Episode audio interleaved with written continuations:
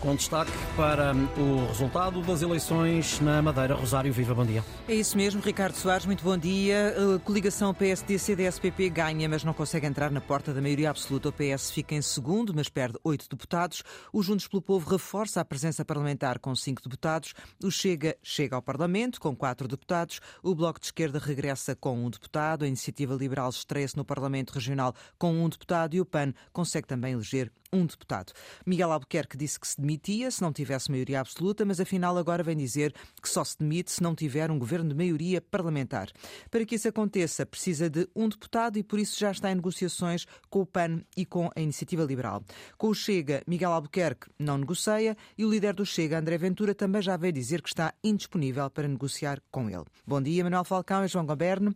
Manuel, eh, pode dizer-se que, feitas as contas, todos ganharam, menos o PS, o único a perder deputado Bom dia, Rosário. Bom dia, João.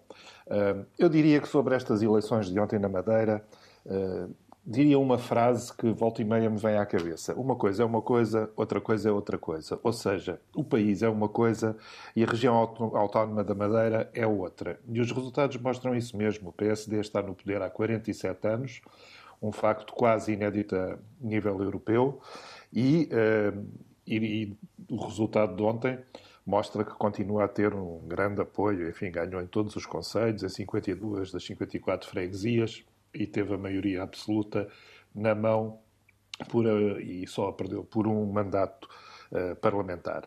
Uh, mas de facto há aqui uh, dois, há aqui duas coisas que eu gostava de destacar. Uma é o facto do terceiro partido mais votado ser o Juntos pelo Povo, apesar da crise interna que teve. E subiu. E subiu, exatamente. Uh, subiu e, e, impediu o Chega de ser a terceira força mais votada, que era o desejo manifestado ao longo da campanha eleitoral. Esse é o segundo aspecto.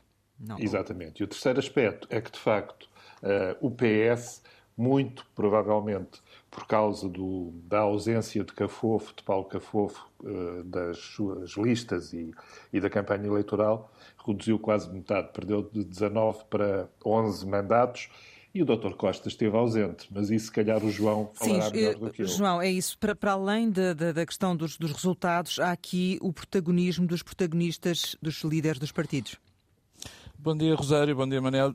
É, foi uma noite entretida porque uh, começou cedo com um comentador a dar os parabéns à, à coligação PSD-CDS pela maioria absoluta, o que foi manifestamente precipitado. Depois não faltou o Dr. Alberto João Jardim, que com algum presságio certeiro veio falar em resultado, mais ou menos terá sido isto, poucochinho, e veio alertar para uma situação que é este resultado do PSD-CDS uh, acontecer numa altura em que a comunicação social na Madeira foi até bastante simpática e favorável, coisa que, como se sabe, no tempo do seu consulado uh, não, era, não era de todo o apanágio da, daquela situação. Depois os protagonistas foram sucedendo, ou pela presença ou pela ausência. O Dr. Luís Montenegro uh, quis cavalgar uma vitória e estar presente e aparecer na fotografia, mas depois perdeu a maioria absoluta o partido que ele lidera a nível nacional. O Dr. Miguel Albuquerque, para não defraudar o apelo popular para que seja ele a constituir governo, defrauda-se a si próprio e à sua palavra.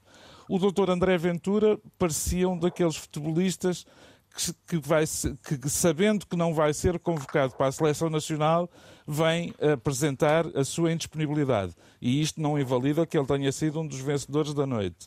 E, finalmente, o doutor António Costa hum, estranhamente, uh, e numa altura em que, em que era preciso uh, ter pesos pesados do Partido Socialista para aguentar uma derrota em que se baixa 43% e se, e se perdem uh, eh, 23 mil votos, um, o Dr. António Costa provavelmente ontem tinha vestido o fato de Primeiro-Ministro e, portanto, não podia aparecer como Secretário-Geral do Partido Socialista. Manuel, uh, relativamente a estes 47 anos de PSD, uh, ah, para concluirmos, como é que se explica?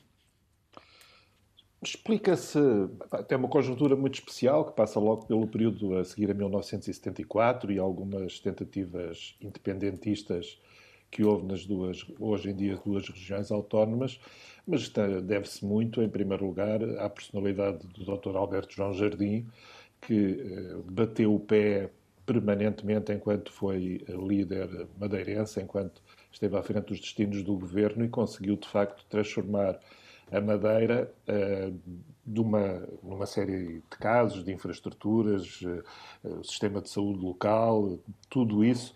Uh, houve, um, houve, de facto, hum. avanços enormes na Madeira durante, durante, esse, durante, vamos dizer, durante os primeiros 30 anos a seguir ao 25 de abril de 1974. João, partilha também desta opinião?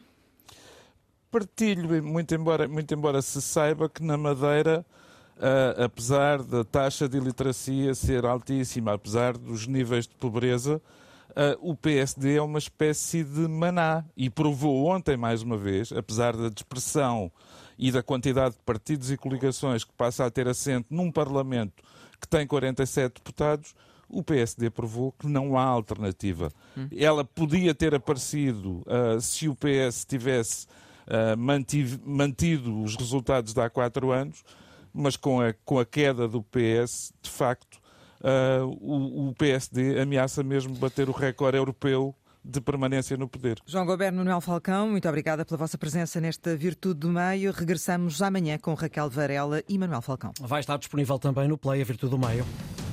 Liga à informação. Ligue à Antena 1.